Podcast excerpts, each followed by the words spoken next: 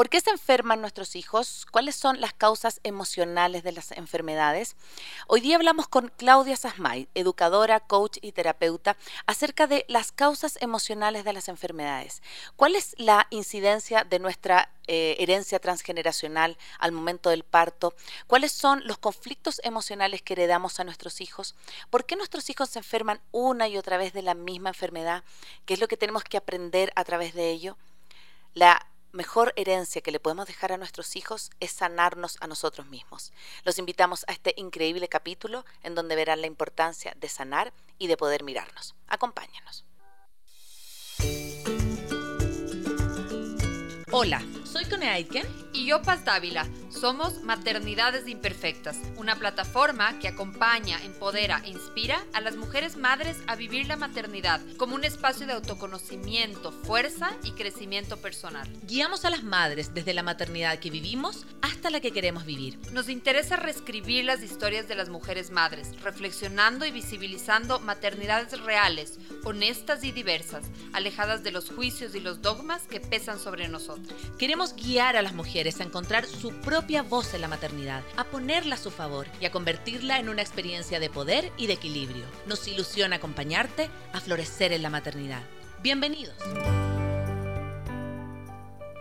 Hola a todos, hola a todas, bienvenidas a un nuevo capítulo de Maternidades Imperfectas, un nuevo vivo de maternidades este día miércoles 26 de abril, siendo las 11.33 de la mañana. Estamos eh, en vivo desde la 101.7 y recuerda que nos puedes seguir desde cualquier parte del mundo en www.radiosucesos.fm y también nos puedes seguir en Twitter e Instagram como arroba radiosucesos y en Facebook como Radio Sucesos Ecuador. Mi nombre es Cone Aitken y en este espacio de Maternidades Imperfectas tenemos hoy día un tremendo tema. Ya vamos a presentar a nuestra invitada que nos acompaña desde Chile. Y también es un día súper importante para nosotros como maternidades porque es el primer día oficial de la Dani Dávila como parte de Maternidades Imperfectas. Le habíamos comentado que la Dani va a formar parte, también va a ser parte de, este equipo, así que hoy día es su primer día oficial acá en la radio, así que bienvenida Dani, eh, preséntate también a nuestra comunidad, un placer estar acá contigo. Gracias, Cones. Y bueno, yo también estoy súper emocionada de todo lo que se viene, de estar acá, de poder contarles un poquito de mí, pero también de ser esa voz que muchas mamás a veces necesitan escuchar. Yo soy comunicadora de profesión. Eh, en la parte profesional y de maternidad lideré junto a dos mujeres maravillosas también una campaña eh, para que las mujeres embarazadas y en estado de lactancia puedan acceder como grupo prioritario a la vacunación contra la COVID-19. Eh, y claro, esto, esto como que prendió un montón de alarmas en mi vida. Yo estaba embarazada en ese momento, ahora soy una mamá de un hermoso niño de un año y medio, estoy casada y nada, ahora estoy súper contenta de poder también poner sobre, sobre la marcha muchos temas que vienen a nuestra vida cuando somos mamás. Súper. Bienvenida, mi querida Dani, también a este espacio y, que ya llevamos dos años al aire en Radio Sucesos y más de cinco años también con este proyecto. Así que el día de hoy tenemos una súper invitada amiga de la casa. Ella es Claudia Sasmay, es terapeuta. Quiero que ella misma se presente, eh, pero vamos a hablar de un tema súper, súper interesante. Vamos a hablar de por qué se enferman nuestros hijos, cuáles son las causas emocionales que hay detrás de las enfermedades. Pero antes de entrar de lleno a esto, Claudita, quiero que te puedas presentar a nuestra audiencia. Bienvenida a Maternidades Imperfectas. Hola, muchas gracias primero que nada eh, por la invitación, eh, por el placer que me permite hablarles un poquito y compartirles mi saber. Brevemente, bueno, me dedico a la educación emocional, espiritual, al trauma. Eh, tengo una escuela donde hago cursos, talleres y también acabo de lanzar un libro que habla eh, de, los procesos de lo que llamamos incurable, ¿verdad? Y además atiendo pacientes y hago asesorías en empresas, hermosas empresas que quieren tener conciencia emocional y espiritual. Así que feliz con este tema que me encanta, así que eh, Empecemos. Empecemos, empecemos. Sí, sí, yo quiero primero, como para las personas que eh, a lo mejor nunca han escuchado esto, hay distintas palabras, ¿no? Se habla de epigenética, se habla de base como emocional de la enfermedad, se habla de eh, que todas las enfermedades tienen justamente una fuerte, un fuerte componente emocional. Y quiero que partamos por eso, por lo más básico. ¿De qué se trata esta rama? Eh, viene, me imagino, como desde la psicología, pero ¿a qué se dedica a estudiar y qué es lo que em, eh, trabaja ¿no? como, como raíz emocional también de, las enfermedades? Mm, claro, la base eh, viene desde la epigenética, surge hace muchos tiempo atrás con los primeros científicos que empezaron a descubrir eso. El primero fue Bruce Lipton, que él empezó a trabajar con las células madres y empezó a darse cuenta que aisló varias células madre y se dio cuenta que lo que alteraba a la célula no era la información que traía la célula, porque todas eran iguales, sino el entorno. Y él comenzó a, a profundizar en este concepto y definió como el entorno lo que está rodeando la célula como eh, las emociones, la regulación emocional, la alimentación, pero vamos a hablar a partir de hoy día nutrición, porque no es lo mismo comer que nutrirse, ¿no? Estamos muchas veces llenos de comida vacía que no contiene ningún nutriente. Es solamente alimenta, llena la guatita, pero no nutre la célula, ¿ya? El segundo componente súper importante era la contaminación y hoy en día, a través de la contaminación electromagnética, a través de todas esas antenas 5G que tenemos por todas partes del mundo, también hay un efecto a nivel celular, ¿ya? Entonces, y otro componente era la herencia, ¿ya? Luego nacen eh, eh, científicos como la Rachel Yehuda, que es una judía que empezó a demostrar a través de un montón de estudios cómo el estrés postraumático era heredable. Pasaba a los hijos sin que los hijos hubieran estado en guerra. Ella comenzó a tomar descendientes del holocausto, descendientes que nunca estuvieron en Auschwitz ni tampoco en el, proceso que se vivió la guerra, ¿no? Y los efectos eran iguales a tener un estrés postraumático. Insomnio, ansiedad, eh, hiper, uh, hiperactividad, ¿verdad? Em, un montón, la acción excesiva de cortisol y adrenalina por un por una pequeño estímulo externo, la gente subreaccionaba, ¿no? Reaccionaba eh, de una manera exagerada. Yo no quiero latearlos con los estudios, pero lo pueden buscar. Bruce Lipton, Rachel Yehuda, y así hay un montón de más que, que vienen trabajando la neurobiología, neurociencia, epigenética y también nombrar a, los campos morfogénicos, ¿ya? Que los campos morfogénicos dicen que esto es lo mismo que hablaba eh, eh, Jung del inconsciente colectivo, pero ahora se pudo probar científicamente que sí, toda especie humana tiene un campo y que ese campo es, nosotros somos sensibles a ese campo. Entonces, como familia tenemos un campo, así como funcionan las constelaciones familiares, que es una de las, de las terapias que yo realizo. Entonces, hoy en día todo esto ya no es solamente algo, ¿verdad? Que la gente dice, oye, pero ¿cómo lo compruebas? Bueno, a través de todos estos estudios, de todos estos cambios de paradigmas que vienen, esto no es de ahora, solo que ahora recién se está conociendo a nivel más popular, ¿no? A nivel más masivo. Pero llevamos por lo menos 30 años con esta información, igual que la física cuántica. Entonces yo meto todo esto en la juguera y, y, hago estos cursos y esto es lo que hablamos cuando los niños se enferman. Cuando un niño se enferma, como los niños son espejo del ambiente familiar y además esponja del ambiente familiar. Entonces, cuando un niño está enfermo, tenemos que preguntarnos qué está viviendo el niño en el entorno, sobre todo la madre, los primeros años de vida. De hecho, la fusión con la madre comienza en la gestación. A los cinco meses eh, de gestación empieza el vínculo. Me imagino que eso ustedes lo han hablado muchas veces aquí, ¿verdad? Y ese vínculo sigue mucho tiempo cuando el niño está fuera del útero, ¿ya? Pero aquí en biología, en, la ciencia, hablamos que hay una fusión. Entonces, lo que vive el niño, lo que vive la madre lo vive el niño, y eso pasa hasta alrededor de los dos años, donde de hecho hay, hay una anécdota, ¿verdad? Si tú le dices a un niño pequeño antes de los dos años que se mira un espejo con una pluma, le dices que hay ahí, va a decir una pluma, en la gran mayoría de los casos. ¿Por qué? Porque aún no se reconoce como una identidad separada de la madre. ¿Ya? Entonces, todo lo que vive mamá durante ese periodo, el niño lo saca afuera. ¿Y por qué lo saca afuera? Porque hay una lealtad invisible Hay una lealtad que el niño sostiene.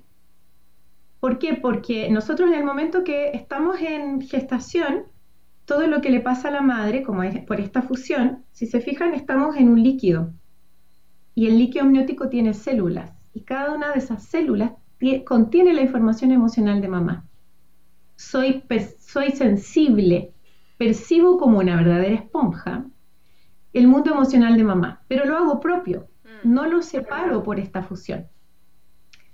Entonces, muchas enfermedades congénitas, vamos a empezar hablando de, la gestación, son por cosas que vivió mamá en la gestación. Yo tengo un montón de casos, por ejemplo, el niño sal, nace con una alergia alimentaria. La otra vez trabajaba con una mamá, su hijito tenía alergia a, a la proteína de la leche. Y fue algo que ella vivió en gestación de ese hijo, que activa esta memoria, ¿ya? Entonces, voy a utilizar este lapicito como para mostrarle. El gestación es el gatillante, pero para que haya un gatillante tiene que haber un programante. Entonces, el programa está en el sistema familiar. Entonces, puede ser que hay otros que vivieron lo mismo, o veces mi abuela. ¿Por qué es tan importante la abuela materna? Porque en el momento que ustedes se estaban gestando dentro del vientre de mamá, la cantidad de óvulos ya estaba definida cuando ustedes se gestaron.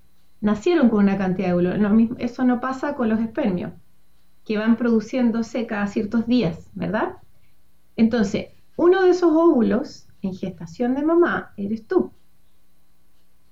Entonces, todo lo que vivió la abuela materna está, sí, así que vayamos preguntándole a la abuela qué pasó, a la mamá qué pasó, porque eso está también dentro de ti como un programa. Entonces el día de mañana tú te, tú te embarazas por primera vez y tienes un montón de conflictos. El embarazo es difícil, tienes preeclampsia, eh, tienes muchas náuseas, te lo pasaste seis meses vomitando, todo eso es información hacia atrás. Hay que preguntarle qué vivió mamá, qué vivió la abuela, etcétera. Claudia, en ese sentido a mí me, a mí me, me viene una, una, pregunta como muy personal también, ¿no? Y es que, la dices, preguntemos un poco a la abuela, a nuestra mamá, cómo fue su historia cuando se quedaron embarazadas o qué pudieron haber vivido en, en nuestra primera infancia. Eh, pero también hay situaciones en las que de pronto eh, ya como adulto no tienes la presencia de tus papás, de tus abuelos, que, bueno, primero que es importantísimo, entiendo, identificar eh, estos hechos, pero ¿cómo se puede tratar esto cuando no identificas estos problemas, cuando no tienes un papá o una mamá que preguntar qué es lo que sucedió?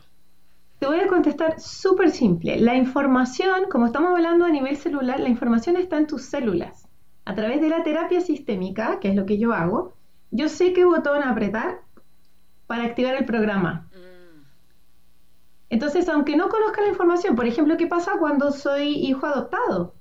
Exacto. No tengo ninguna información, pero la información está a través de la célula y entras en el campo morfogénico, que es lo que descubre este, este investigador inglés Rupert Sheldrake hace mucho tiempo atrás, muchos años, que él lleva hablando de los campos morfogénicos, que cada especie tiene un campo. Entonces yo puedo entrar, que es lo que hablaba Jung sobre el inconsciente colectivo, ¿verdad? Entonces yo puedo entrar en ese campo y tomar la información que se prende. Es como si yo accedo a la información y mi célula se enciende. Oh, dice, esto es, esto es. Y la certeza es a nivel corporal y ahí es donde entran las emociones.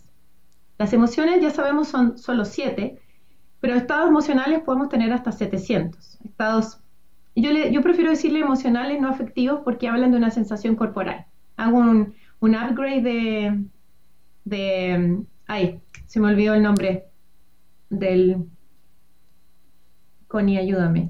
¿Quién? Eh, Eric... Eh, portugués, no, el portugués. Ah, no, no. Lo desconozco, lo desconozco. ya. No, si sabes perfectamente quién. Ya. Se me olvidó. Eh, Rafael Vizquerra. Ah, ya, ya, perfecto.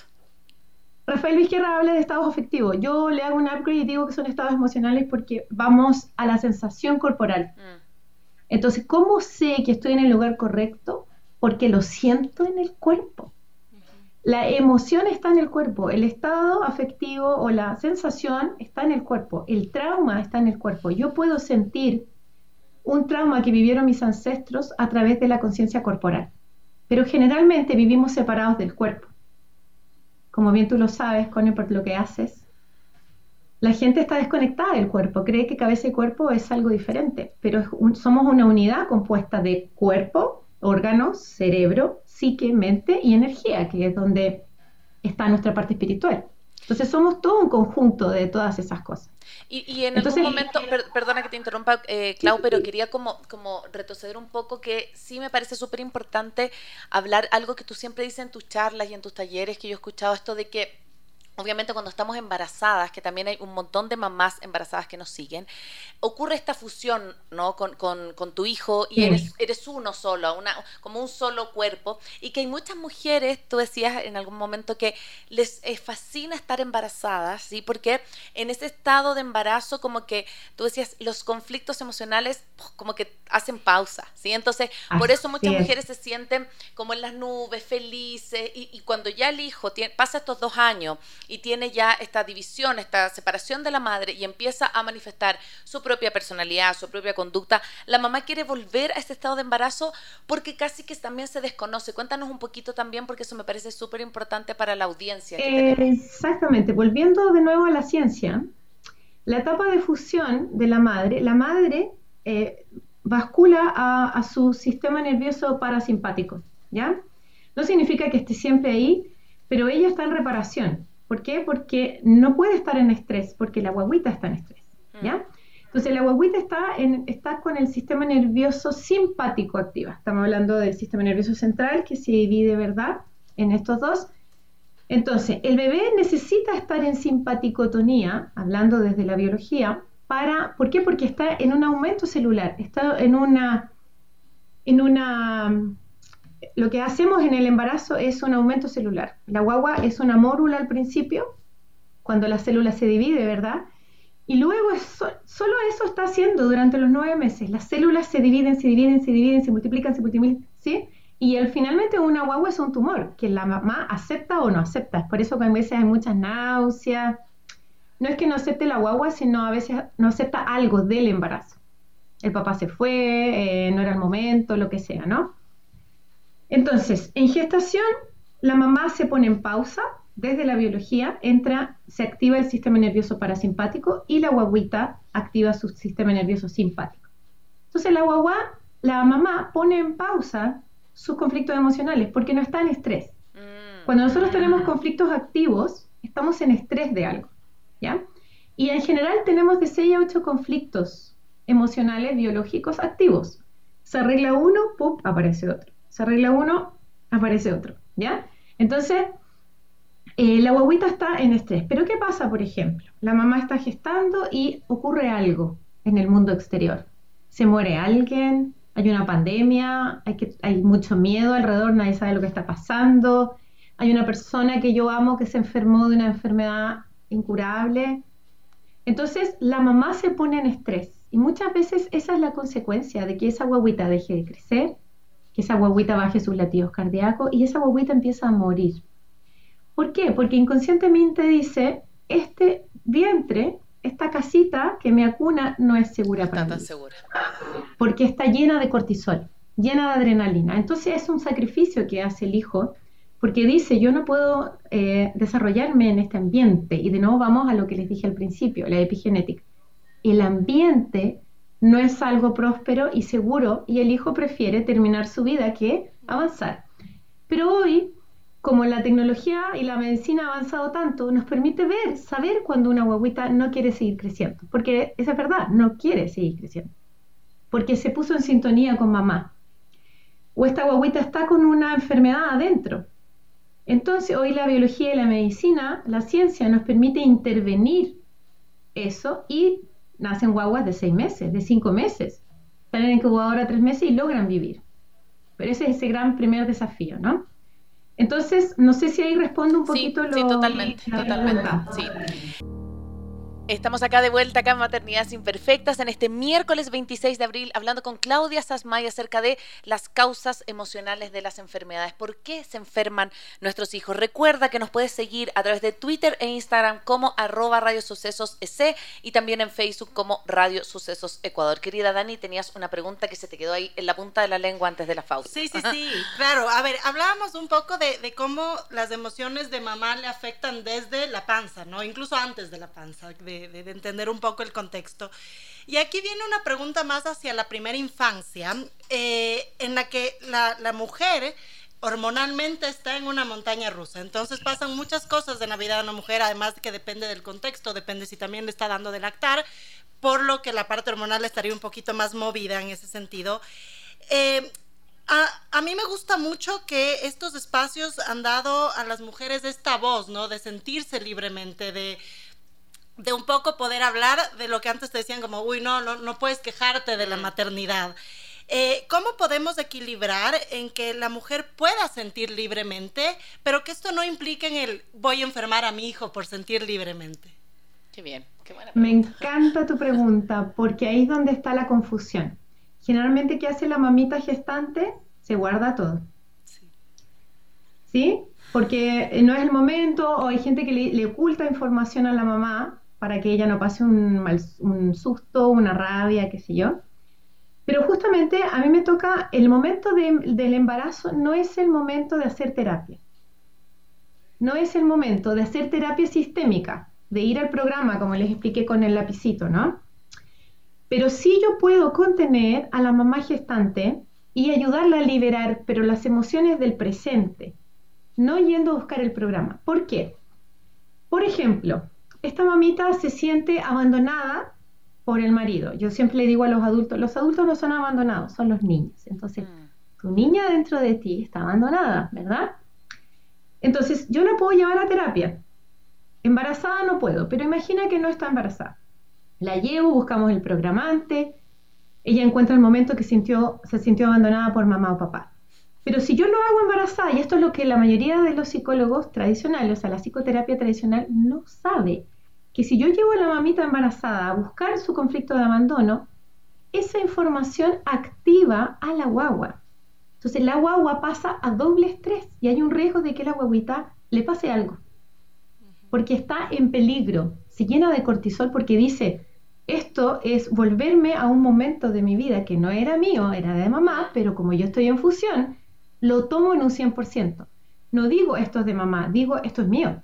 La guagua dice esto es mío y además se siente culpable. Tremendo.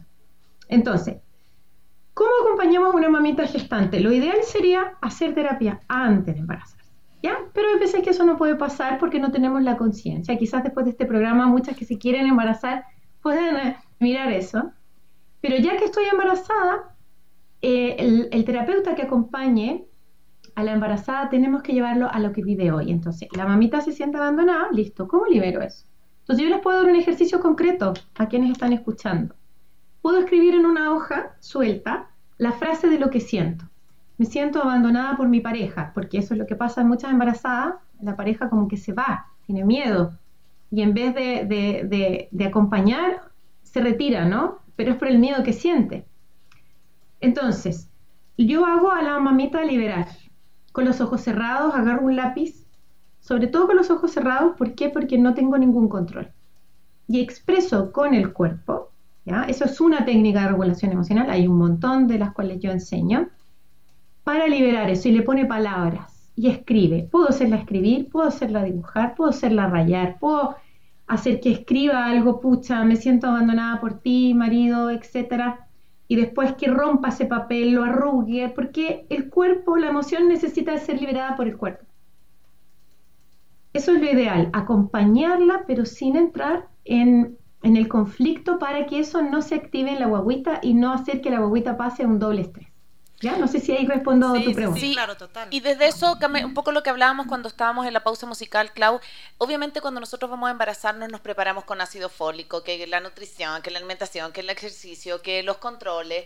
Y, claro, la salud mental siento que la dejamos un poco de lado, pero ahora tú mismo estás diciendo como esto de que si activamos ciertos procesos o desprogramamos ciertos espacios como muy, muy, muy enquistados en nuestro cuerpo, en nuestra historia, también puede ser peligroso o perjudicial para el bebé. ¿En qué momento o cuándo? Porque también tú dices después, vienen estos dos, tres años en donde yo soy uno solo, una fusión con mi hijo.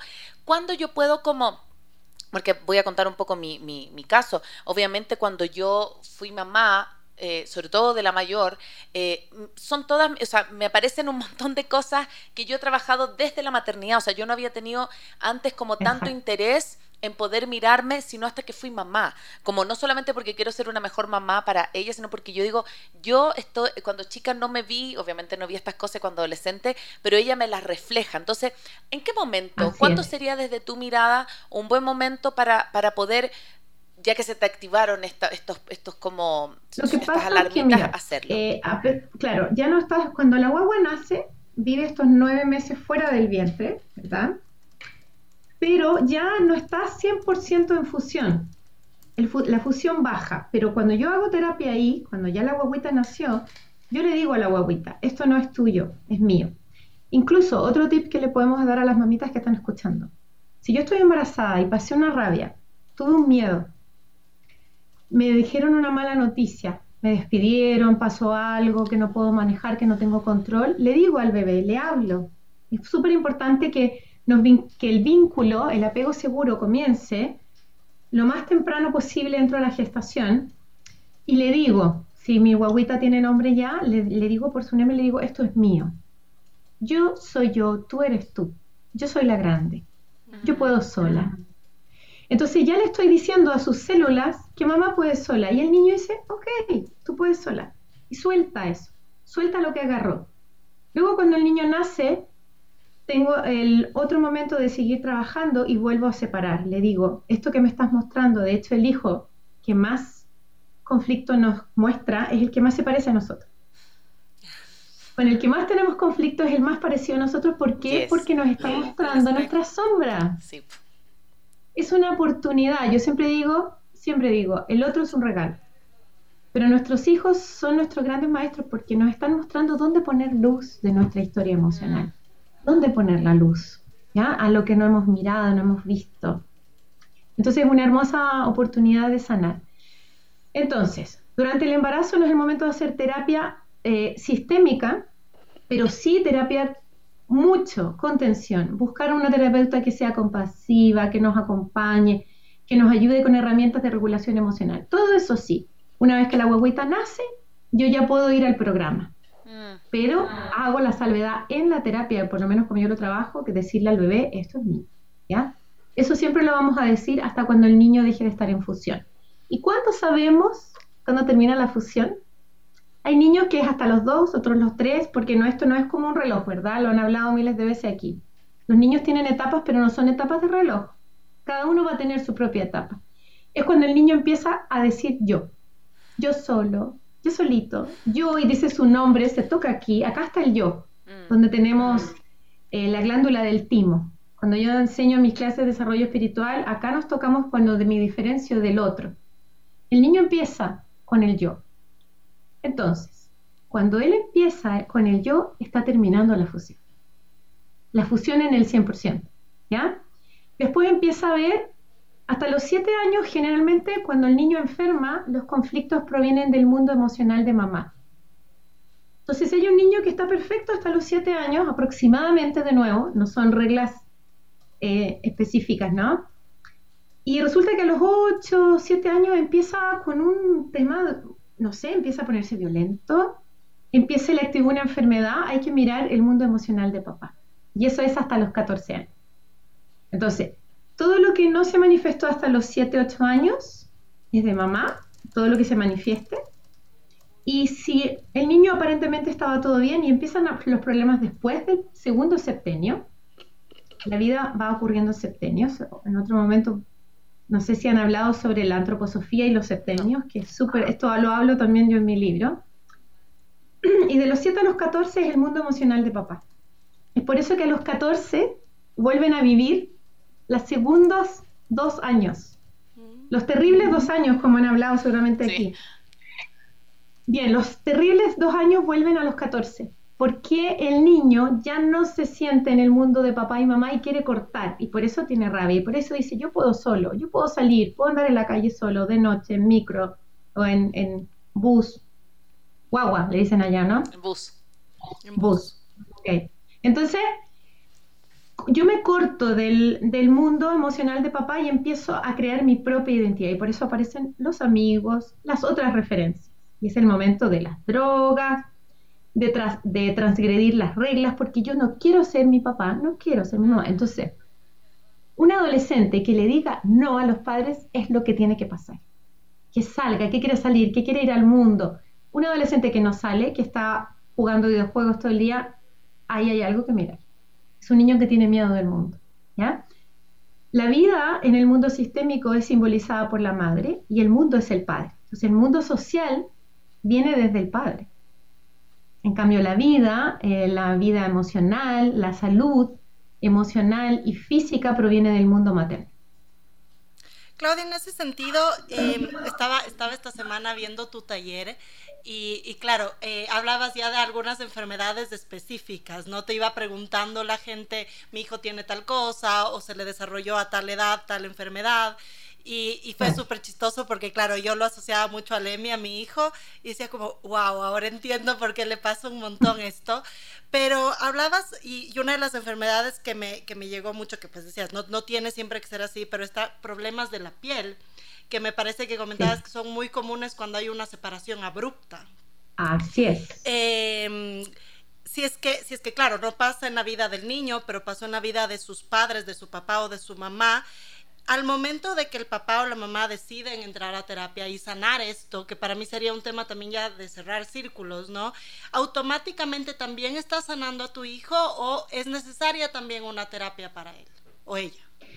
No, cuando tú sanas tu historia y si él está en, en coherencia con tu mundo emocional, si todavía está tomando tu mundo emocional, lo que tú sanes va a sanar para él. A mí cuando me traen niños chiquitos, vemos el mundo acá, yo los hago dibujar, a veces trabajar con masita o con peluchitos, y muchas veces él no está hablando de él, está hablando de su mamá o su papá que están en la sesión. Entonces, yo hago terapia para el niño, pero los padres están ahí escuchando, o a veces el niño no viene y lo hacemos a través del campo morfogénico, lo que les hablaba antes, y lo hace la mamá para el niño.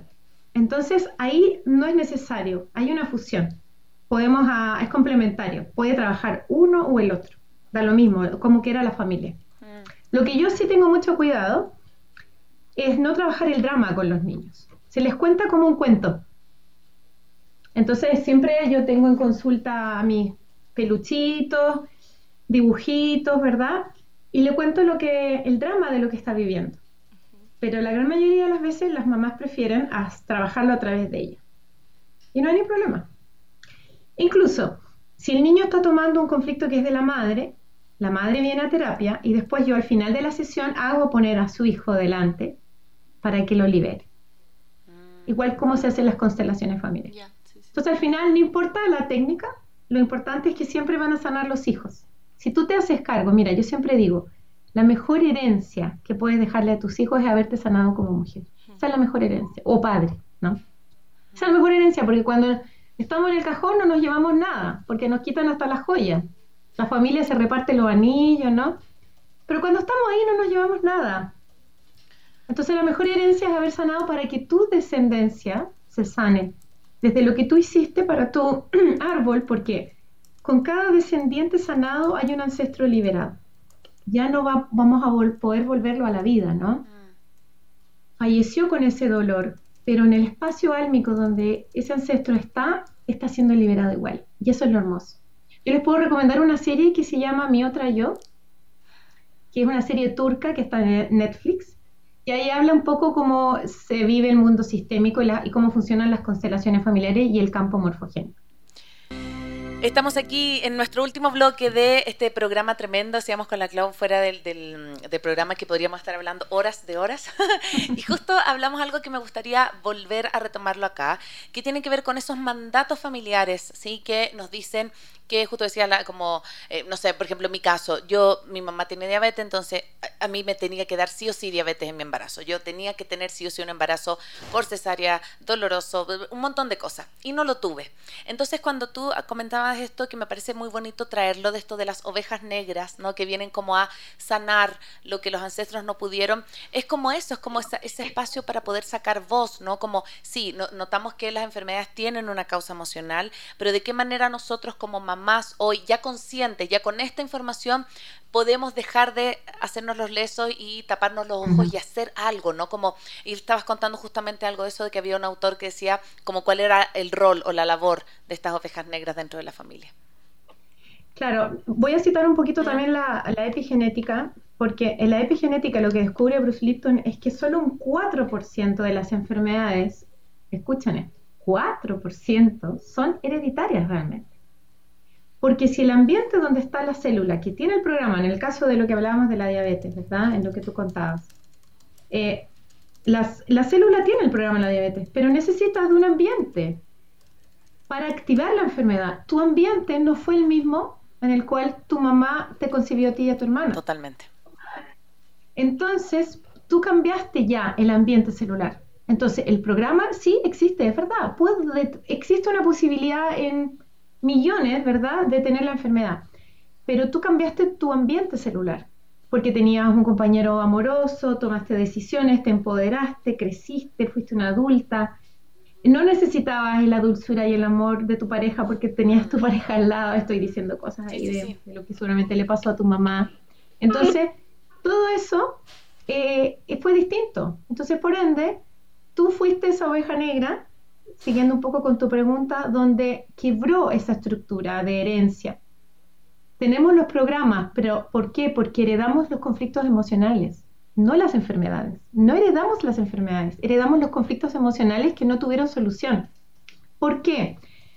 Porque la enfermedad es una solución. La enfermedad es una metáfora de nuestro mundo interno, de nuestro mundo emocional. Eso es y eso es lo que hablo mucho en el libro, ¿no? ¿Qué, es eso? La gente dice, ¿por qué a mí? ¿Por qué tengo esta enfermedad? ¿Y por qué no a ti? ¿Por qué no? Esta enfermedad te viene a traer qué información que no has mirado. Mm. Mucha, yo acompaño a mucha gente con cáncer, por supuesto, para darle esta mirada holística a su enfermedad y ver qué la causó. Y, y al final, cuando terminan el proceso y sanaron del cáncer, yo los llevo a un momento a agradecer a la enfermedad. Y, y la maldita enfermedad se transforma en bendita enfermedad porque trajo luz, trajo conciencia. Algo que ellos sin el cáncer no hubieran podido darse cuenta. O sin esa enfermedad autoinmune o lo que haya sido, ¿no? No pueden tener esa conciencia si no es a través de la enfermedad. Exactamente. Yo, yo creo que también ahora en la, bueno, la crianza ha cambiado un montón, también tenemos mucho más acceso a la información, pero ves enfermedades que son mucho más comunes en niños que de pronto antes no lo, no lo eran, ¿no? O sea, ahora hay, la hay muchísimos niños intolerantes a la lactosa, hay eh, con alergias alimentarias. Entonces, ¿qué, ¿qué, nos está diciendo eso de la sociedad? O sea, es específicamente, como te decía hace un rato, los problemas de piel se asocian a una separación abrupta. Igual, los problemas de alergias alimentarias se pueden asociar a algo. ¿Qué nos está diciendo en general de las formas de crianza? Sí, me encanta también tu pregunta porque hay dos factores ahí. En la epigenética les hablé también que eh, afecta la nutrición.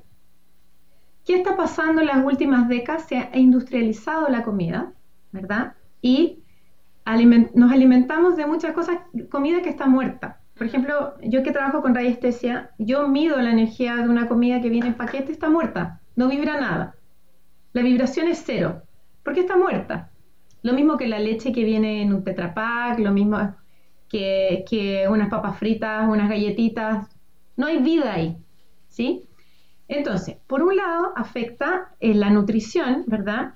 Porque eh, están tan alterados genéticamente esos alimentos que no tenemos las enzimas para digerir esa cantidad eh, de agroquímicos que están puestos en los alimentos. Porque piensen, el maíz, es lo más transgénico que existe en el mundo, igual que el trigo.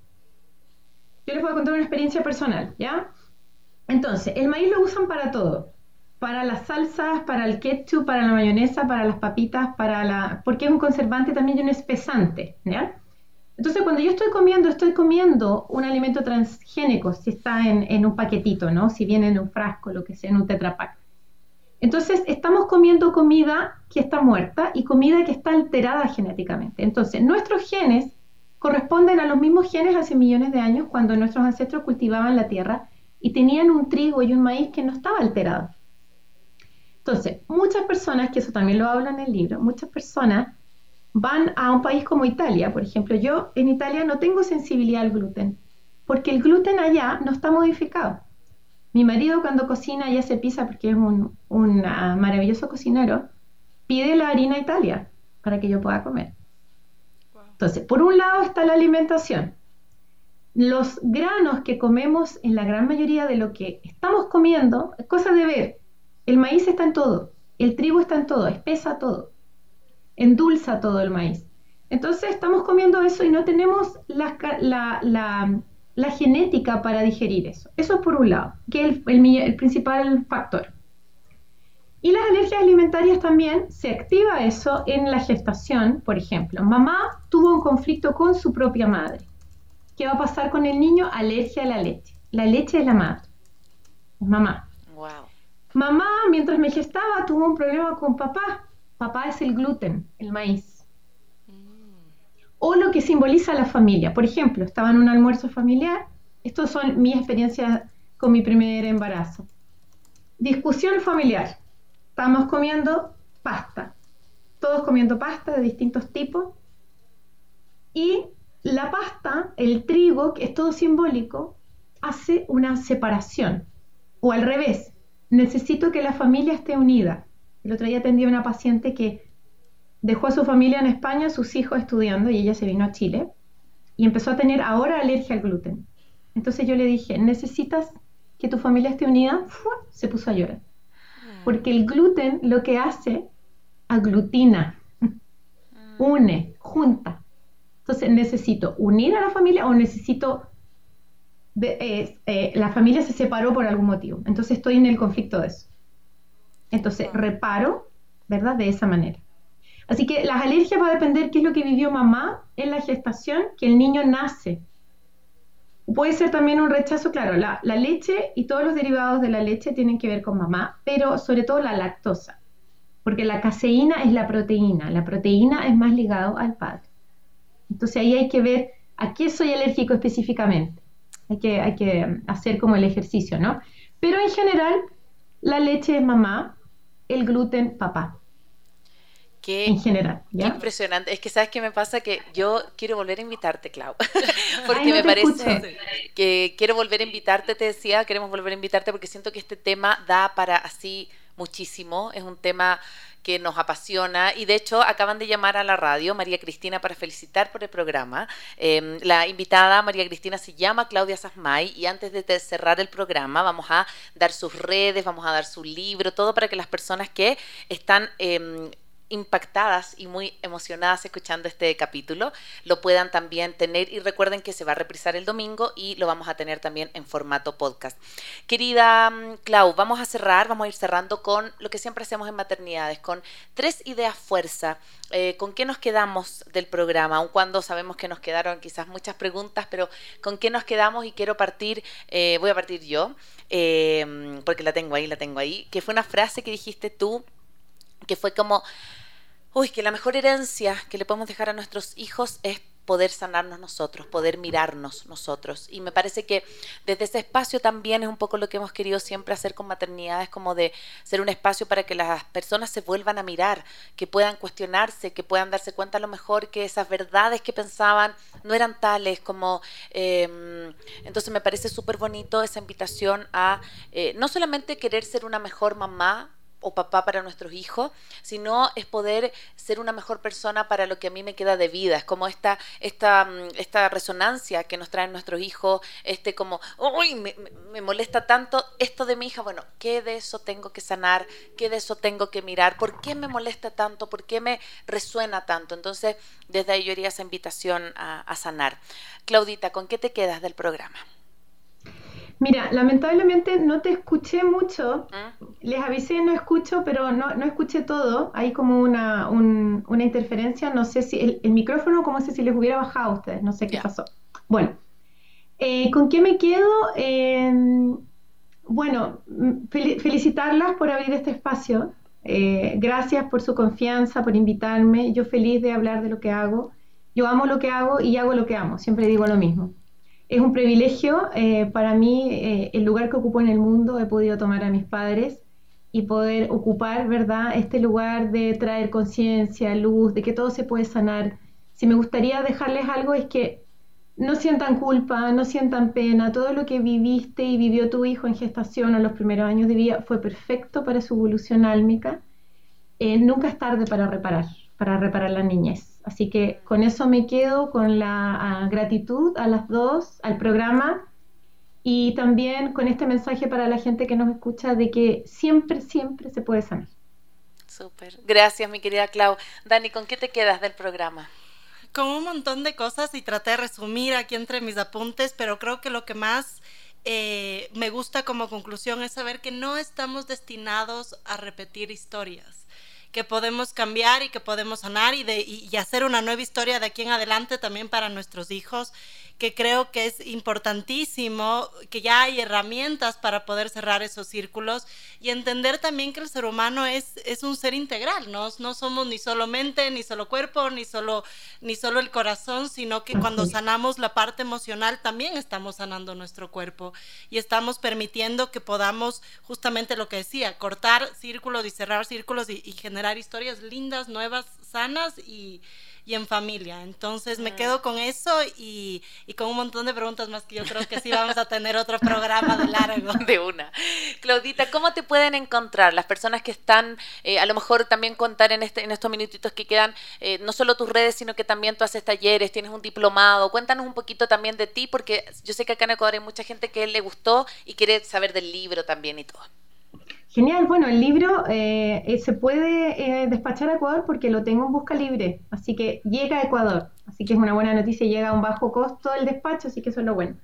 En mi red, en mi página web, ahí está todo lo que hago. Yo también hago sanación, bueno, uno a uno, los talleres, los diplomados largos. Tengo un diplomado de seis meses de educación emocional y espiritual, un diplomado de tres meses que es solo para sanar la historia transgeneracional, o sea, solo para sanar los ancestros y además tengo un formato de retiro, que eso me encanta porque son tres días de sanación profunda donde nos vamos fuera de Santiago a la playita, completamente conectados de día y noche. Así que tengo varios formatos donde las personas pueden sanar. Solo contarles un poquito sobre el libro. El libro es terapéutico. O sea, yo voy haciendo preguntas y te invito a responderlas en un cuaderno porque eh, la idea es que sea un acompañante, es como si yo estuviera ahí, mm. ¿verdad? Aunque, bueno, no es lo mismo, pero es poder, eh, poder contenerte en tu proceso. Y además es interactivo porque en la misma página web están todos los audios eh, en la página para poder escucharlos, los ejercicios. Entonces, también he hecho encuentros con los lectores, gratuito, obviamente, online. Entonces, toda la gente comparte sus dudas y ha sido bien bonito, bien enriquecedor eh, hacer esto y también estoy ahora trabajando en mi nuevo libro. Qué lindo. Recuerden entonces la la Clau se llama Claudia Sasmay con Y final, la pueden buscar. También vamos a poner nosotros toda la información en la página de Maternidades Imperfectas. Recuerden que este programa va a estar en formato podcast este fin de semana y reprisado este domingo a las 12 del mediodía. Recuerda que también nos puedes seguir a través de la www.radiosucesos.fm y también por Twitter e Instagram como arroba Querida Clau, querida Dani, un placer estar acá. Gracias por este mm. lindo programa. Me voy con así con mucha info, pero también con mucha tarea, como con muchas em, cosas por hacer, ¿no? Esto puede quedarse muy en la cabeza, pero si no hacemos concretamente las cosas, queda como una información y lo importante es hacer. Así que yo invitaría también a nuestra comunidad que puedan también sanar. Nunca es tarde lo que decías tú, nunca es tarde para sanar. Totalmente, muchas gracias Clau, gracias Cone, qué lindo programa, me voy con muchas ganas de sanar. Muy bien, yo Muchas gracias. Muchas gracias y nos vemos el próximo miércoles en otro vivo de Maternidades Imperfectas. Hasta la próxima semana. Chao, chao. Chao, Soy Cone Aiken. Y yo, Paz Dávila. Gracias por regalarte este tiempo de autocuidado y crecimiento. Si quieres escuchar más capítulos y contenidos sobre maternidad y crianza, no olvides de encontrar nuestro podcast en iTunes y Spotify. Y a través de Radio Sucesos todos los domingos a las 12 del mediodía. Te esperamos.